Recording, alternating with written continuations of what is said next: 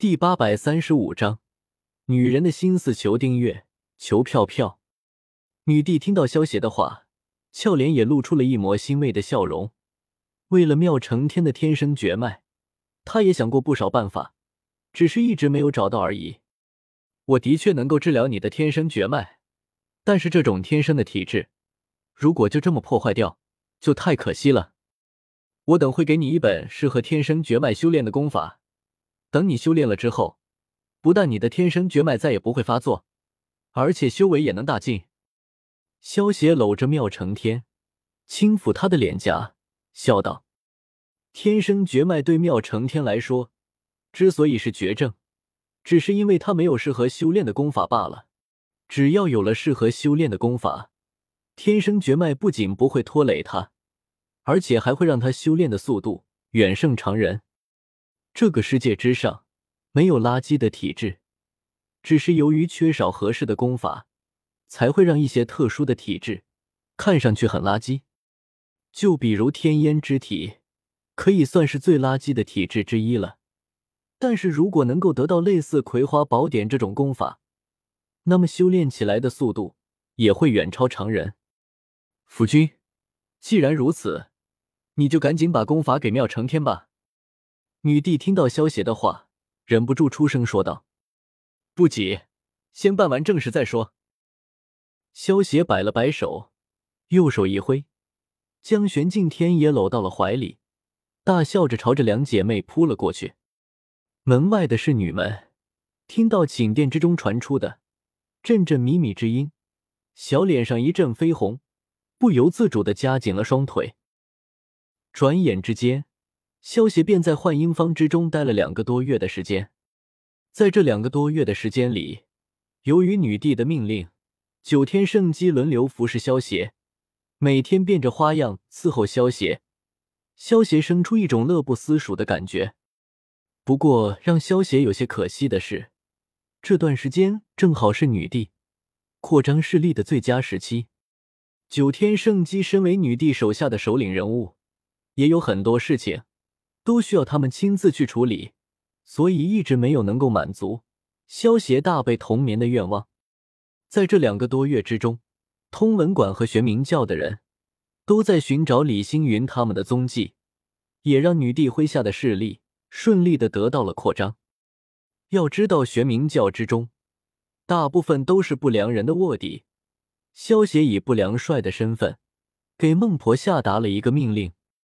于是，在孟婆的暗中干涉之下，玄冥教的人每一次发现李星云他们的踪迹之后，都会被李星云他们恰巧逃脱。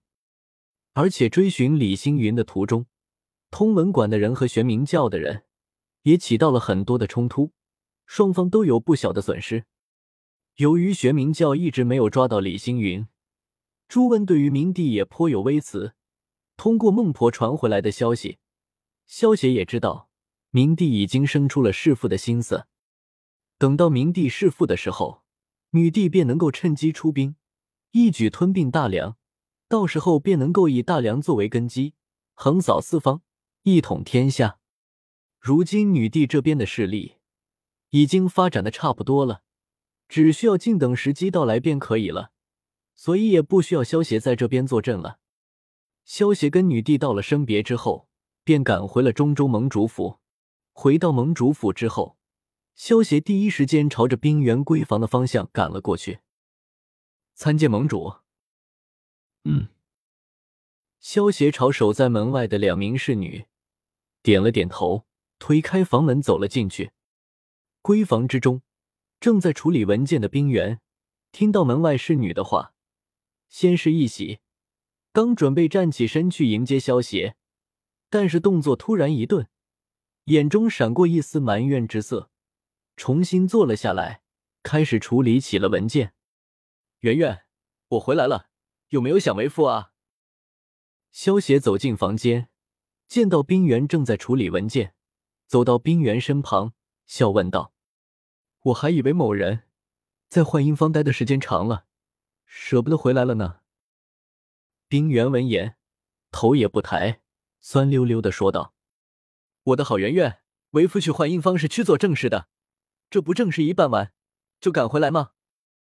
萧协听到冰原这醋意十足的抱怨，面不改色的将冰原拦腰抱起，将他搂在怀里，刮了刮他的穷鼻，笑道：“冰原给了萧协一个风情万种的大白眼，凑到萧协胸口，仔细嗅了嗅，然后有些酸溜溜的说道：‘满身的脂粉味，是去谈正事了。’你这个臭丫头，正是不给为夫面子。